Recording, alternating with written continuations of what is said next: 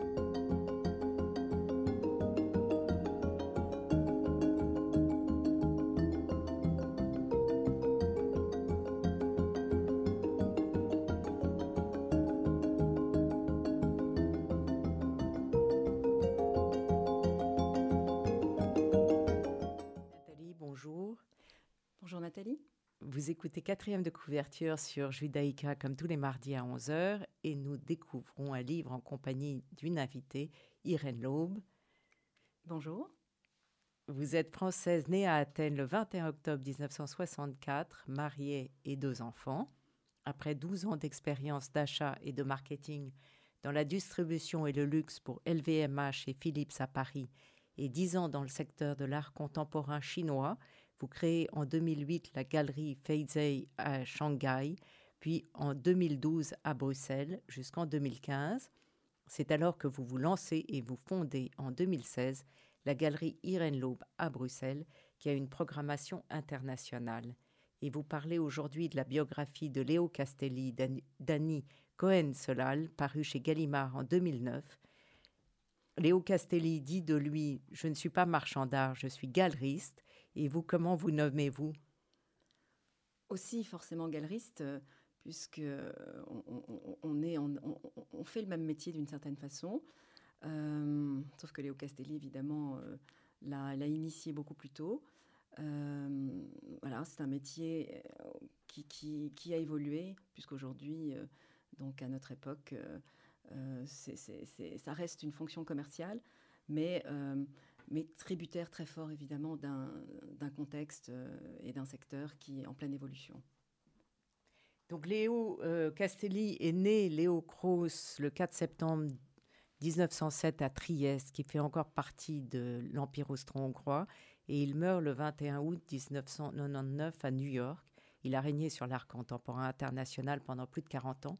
Mais ce que j'ai trouvé euh, euh, incroyable dans ce livre qui est immense et qui décrit euh, à la fois la généalogie, l'histoire euh, des Juifs en Europe, de la Renaissance italienne au début du, du, 20e, sa trajectoire personnelle. Il y a beaucoup, beaucoup d'aspects différents il, est comme ces juifs cultivés qui, après avoir été aux prises avec l'antisémitisme et la Seconde Guerre mondiale, ont été contraints de vivre dans différentes villes. Et pour lui, c'est Trieste, Vienne, Milan, Budapest, Bucarest, Paris, puis New York. Et on voit, elle décrit extrêmement bien l'atmosphère de toutes ces villes, n'est-ce pas? Tout à fait. Euh, Léo Castelli est une figure totémique du marché de l'art international, incontestablement.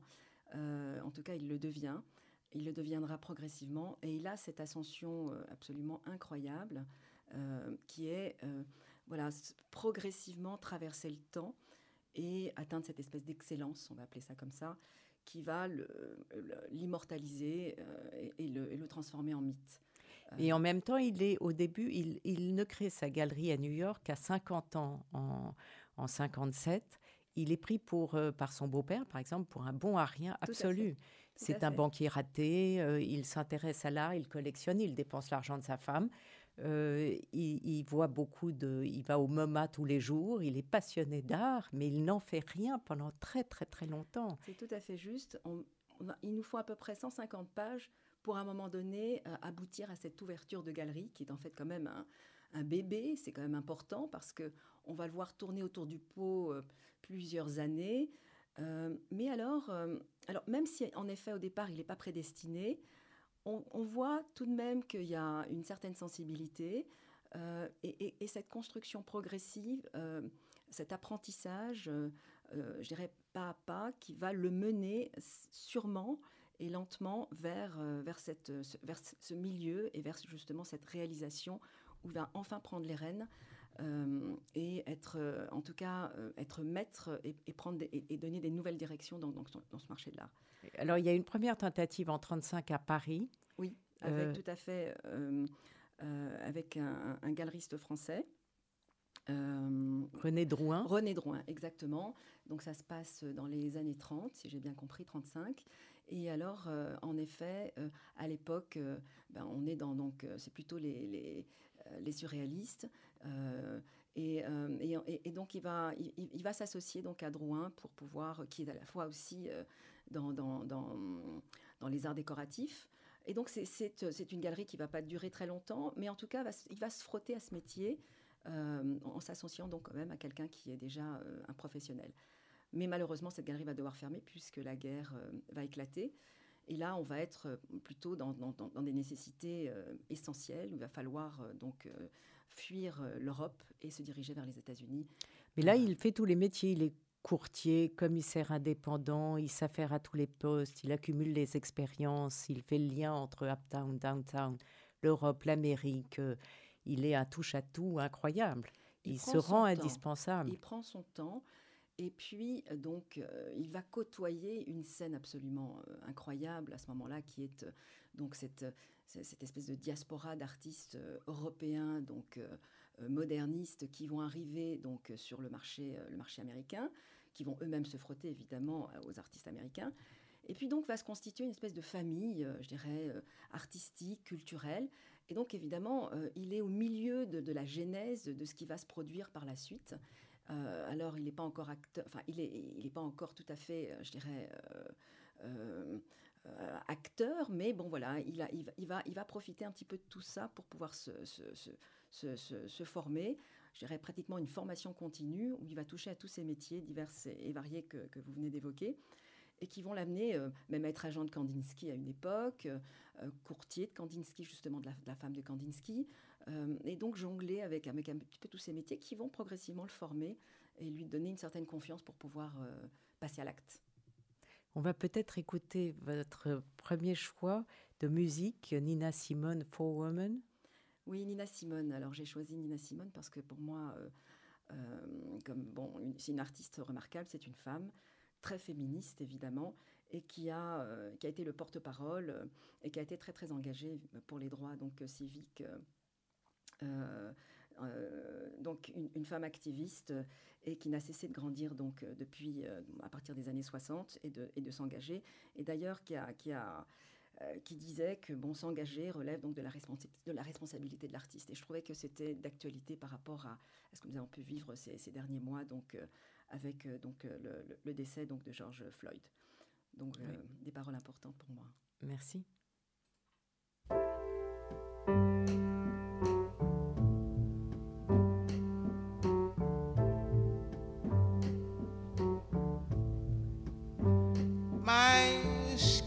black. My arms are long.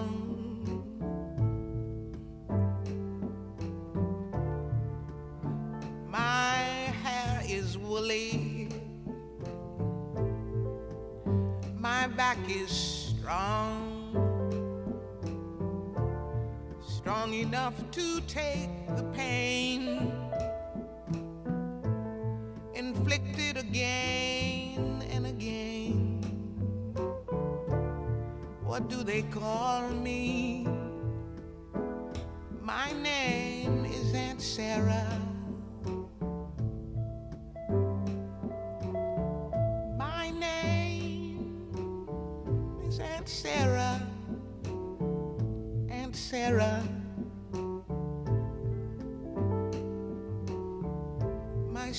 Is yellow. My hair is long.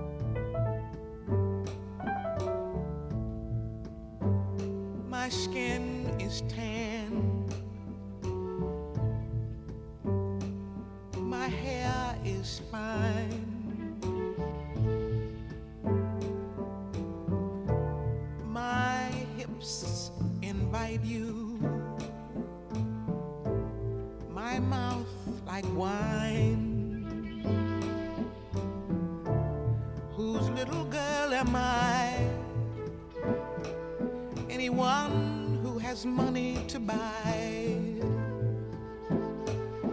What do they call me?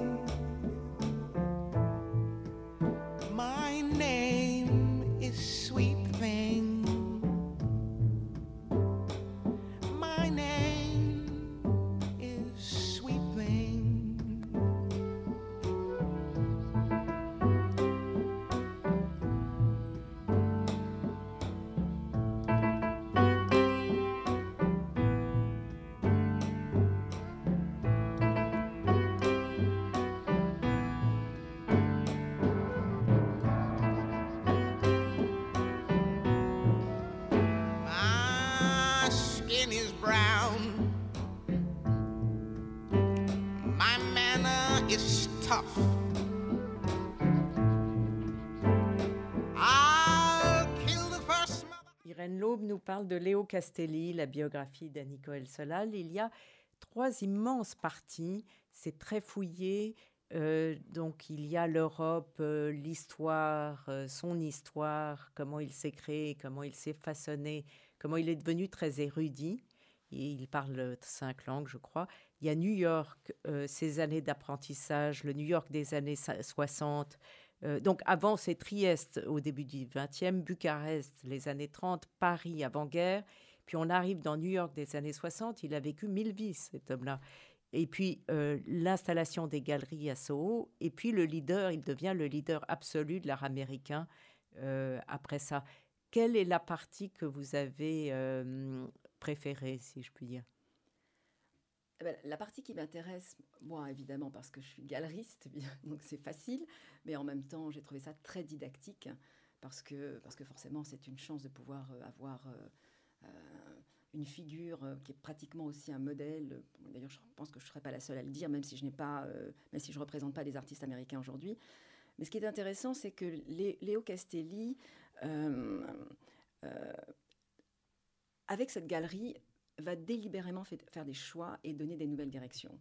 Ce qui est un exercice relativement difficile, Bah, je dis un exercice, mais c'est quelque chose qui par- parfois est très intuitif, euh, c'est qu'il aura accumulé suffisamment d'expérience, ou en tout cas un, regard qui lui permettra donc de porter un jugement sur, ce- sur ce moment et cette photographie de l'histoire de l'art du moment, et puis, et puis prendre cette direction de manière assez violente et agressive, qui Il- sera il- le choix de Rauschenberg pour sa première exposition dans son appartement, sa première galerie en fait, qui est son, appartement, et, qui va être un choix euh, qui va vraiment créer une rupture avec, euh, avec l'art moderne d'une certaine façon.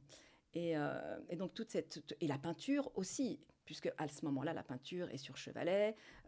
On a ce travail sur la couleur, que ce soit avec Rothko, avec Willem de Koning ou- ou d'autres qui à ce moment-là donc sont vraiment les symboles de la peinture européenne d'ailleurs. Et puis là, du coup, il, il- il décide délibérément de, de- de- de porter cette, euh, euh, je dirais, euh, ce- ce- ce- ce- ce- ce- enfin, de, porter cette nouvelle direction et de s'attaquer à ce marché américain qui, à ce moment-là, il y a tout à faire, euh, à défricher. il, il- il refuse Andy Warhol, ce qui est assez drôle. Oui, parce mais Andy que- Warhol, il va arriver beaucoup plus tard parce que justement, il va, il va l'observer. Il a peut-être pas eu le temps parce qu'à ce moment-là, il est très pris aussi avec Rauschenberg et Jasper. Euh, et donc, du coup, il est, il est évidemment très, très pris dans cette espèce de- d'enthousiasme, bien que il va de manière systématique euh, euh, envoyer avec, donc ses assistants et lui-même exploiter et, aller dénicher donc l'underground au niveau des artistes, visiter des ateliers d'artistes. Donc il va rentrer dans cette espèce de frénésie où il est convaincu, habité par cette nouvelle direction qui le- qui l'impulse et ces, ces nouveaux artistes qui vont euh, donner euh, finalement la, la genèse du pop art d'une certaine façon et par la suite évidemment d'autres mouvements. Est-ce que c'est euh, vrai de votre métier aujourd'hui aussi d'avoir à choisir et à trancher, faire des choix, donner une direction? Je pense que c'est beaucoup plus compliqué aujourd'hui parce qu'on est, on est, euh, on a beaucoup plus de choix, on, on a moins, euh, je dirais, de manière claire, euh, des marchés qui, qui, se, qui s'opèrent de manière très très claire, euh, c'est-à-dire avec des directions, des mouvements. on voit l'évolution et, l'intégration de nouveaux médiums. non, aujourd'hui, je crois que c'est beaucoup plus compliqué. C'est ce qui rend d'ailleurs la tâche et le métier très difficile on est beaucoup plus dans, cette espèce de, recherche et de, de découvreur. On, on, essaye un petit peu de devenir des découvreurs de talents, mais par rapport à notre propre regard. Alors bon, c'est vrai que ça se fait jamais tout seul. C'est vraiment une histoire de, constitution de réseau, euh, d'alliance parfois, je dirais, avec euh, euh, des critiques, des conservateurs de musées, des directeurs de musées, des, ce qu'on appelle aujourd'hui des curateurs, qui, qui parfois nous donnent des directions, nous conseillent. Et donc je pense que oui, progressivement, chacun constitue son petit réseau euh, mais, mais, Léo Castelli était, était, un des précurseurs, je dirais, dans le, dans le, dans oui, le domaine. il, invente hein, une nouvelle manière d'être galeriste. Oui, c'est-à-dire qu'à l'époque, euh, cette, cette, cette, constitution donc, euh, et cette, façon de se développer de manière un peu organique, avec, en développant, sa, en développant sa, sa, sa toile et, en, en, tissant son réseau avec bon, ben, des alliances avec des musées comme Barr, par exemple, à l'époque, qui est le directeur du MoMA, qui lui ne jure que par l'art, euh, européen, euh, mais qui va progressivement euh, voilà, arriver à, bon, à, faire venir, en tout cas, et à, intéresser donc à l'art américain.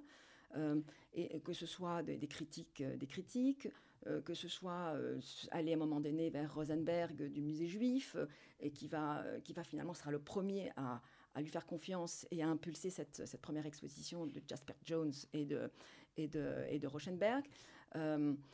Bref, il va tisser progressivement dans cette chronologie euh, qui sera plus d'une vingtaine d'années, plus d'une trentaine d'années, voire même 40 ans, on va dire à un moment donné, puisque forcément, il va passer aussi par des mouvements qui vont, qui vont se suivre, comme l'art conceptuel, euh, et puis aussi bon, et, l'art minimal juste, juste avant.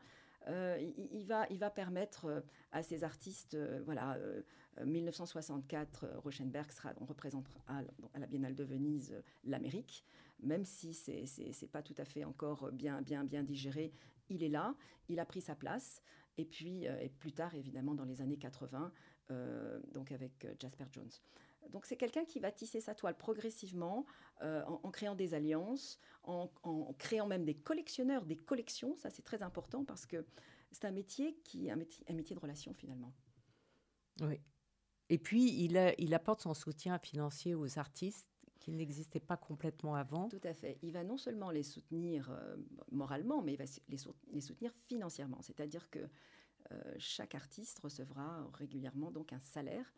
Euh, donc il change le statut de l'artiste à ce moment-là. Et donc il va, il va consolider ses relations et il va même les pérenniser d'une certaine manière, puisque ça va, ça, va, ça va se projeter dans le temps, en, en créant cette famille autour de lui et, et voilà, en créant une relation en tout cas très très forte ce qui est assez, euh, ce qui est assez incroyable et inédit évidemment dans le milieu de l'art, parce que euh, la complexité de ce milieu, c'est évidemment euh, le financier et l'économique. Et rares sont les galeristes, sauf vraiment des galeries très très établies, qui sont, qui sont capables de financer en tout cas et d'entretenir un artiste. Et puis il y a le hasard, il y a la rencontre avec Jasper Jones qui est tout à fait intéressante. Elle est racontée par Claude Berry. Et en fait, ils sont en train de, prendre un, verre chez Rauschenberg qui a oublié, euh, qui n'a pas de glaçons. Et Léo Castelli veut des glaçons et il dit Je vais chez mon voisin du dessous, qui est Jasper Jones, et il l'accompagne. Et il vient de voir l'exposition euh, au musée juif de New York. Et il va supplanter euh, Rauschenberg, car il va faire l'exposition avec Jasper Jones, tant il a aimé son œuvre oui, et donc c'est du hasard complet. Ça fait partie du hasard de, ce, milieu, c'est-à-dire que oui, on visite des ateliers, oui, euh, à un moment donné, on a, on a un rendez-vous très précis. Et puis, ben, quand, quand on se retrouve dans ces, dans ces milieux où il y a euh, X ateliers à visiter, euh, notre regard peut à un moment donné, en effet, aller vers une autre direction. Et là, ça peut être une découverte absolument incroyable. Et c'est ce qui se passe avec Jasper, Jasper Jones, qui, qui va être une révélation euh, et, en effet, euh, il, va le, il va le surplanter. C'est ce qui se passe. Mais de et c'est la femme de Léo Castelli qui, qui va euh, entretenir la relation avec Rauschenberg. Voilà. Et, et, donc il y a toujours cette espèce qui est de balance. Ileana Sonnenbed, qui deviendra Sonnenbed par la suite, et qui va avoir cette intelligence donc de, pouvoir justement maintenir et, garder donc ce lien et faire patienter ces artistes, puisque forcément ce sont des solo shows, ce sont des focus, et, donc voilà, ça sera donc le tour de Rochenberg par la suite. On va écouter Thomas Dutronc, c'est si bon.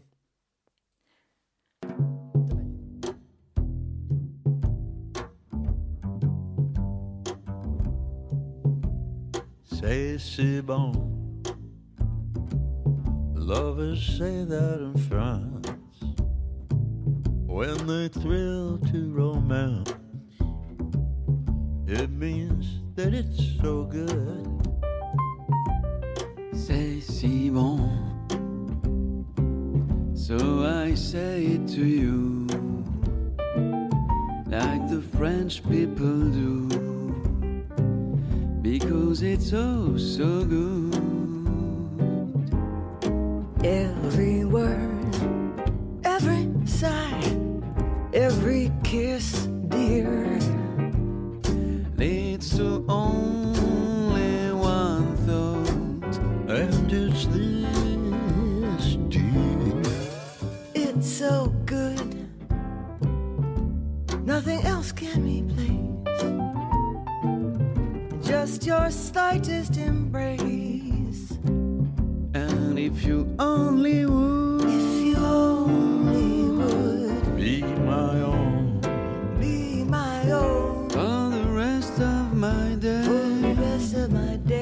I will whisper this phrase.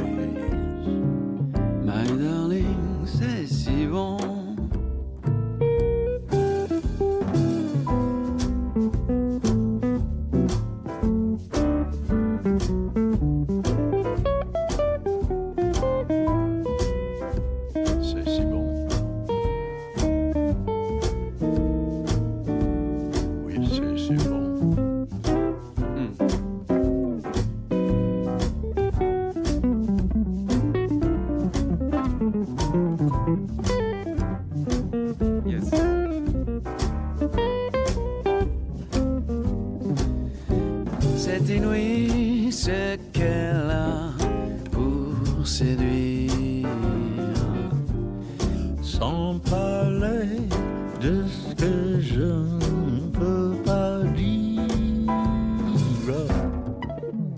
C'est si bon C'est si bon quand je la tiens dans mes bras quand je la tiens dans mes bras. de me dire que tout ça C'est à moi pour de bon.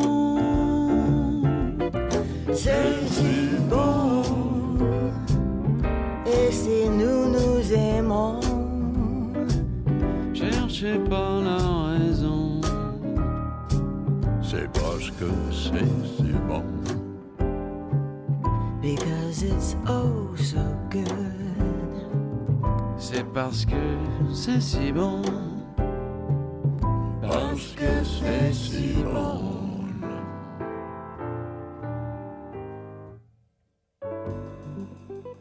Stélie, euh, vous avez peut-être une actualité de votre galerie dont vous voulez parler Oui, euh, en fait, euh, donc à partir du, du 3 septembre, euh, il va y avoir donc les galeries Brussels, galeries Brussels Weekend, le, le week-end des Brussels Galeries. Et en fait, donc du 3, je crois, jusqu'à la fin de la semaine, 4-5 jours, ben, Bruxelles va, va, va se transformer en épicentre, je dirais, artistique et culturel. Les galeries seront ouvertes, des événements autour donc de l'art. Et dans la galerie Irène Laube, qu'est-ce qu'on va trouver?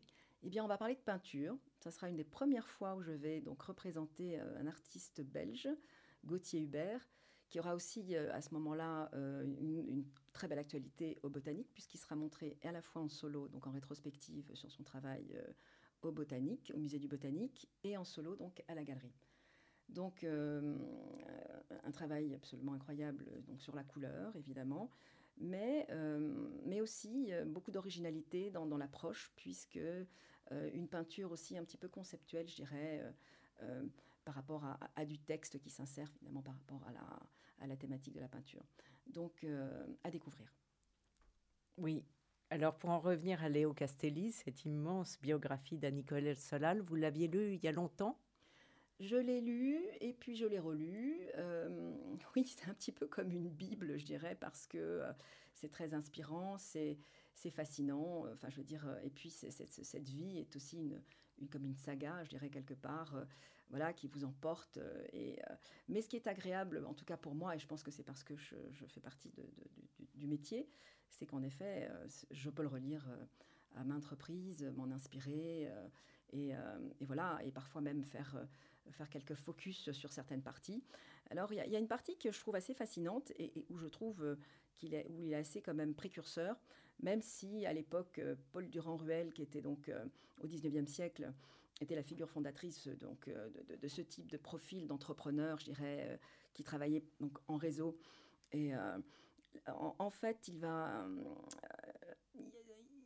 il est marchand, mais il va commencer à travailler donc euh, comme un, comme un agent de manière très dynamique et il va surtout se servir de relais et il va surtout euh, franchiser d'une certaine façon, en tout cas, ses collaborateurs qui vont euh, géographiquement se trouver donc à différents endroits, que ce soit en Europe ou que ce soit aux États-Unis. Et donc, il va placer donc cette écurie Castelli progressivement donc dans, donc dans, dans, dans, des galeries qui vont se retrouver donc un petit, disséminées un petit peu partout dans le monde. Et, euh, et, il va le faire avec, euh, de manière très consciente, euh, très tout à fait sélective, en choisissant ses partenaires et en, gardant justement et en maintenant autour de lui une espèce de cohésion par rapport, par rapport à sa stratégie finalement de, développement un peu organique. Et, moi je trouve ça magnifique parce que c'est quand même la preuve que, que bon qu'on ne peut être qu'un génie pour arriver, je dirais en tout cas, à un résultat pareil.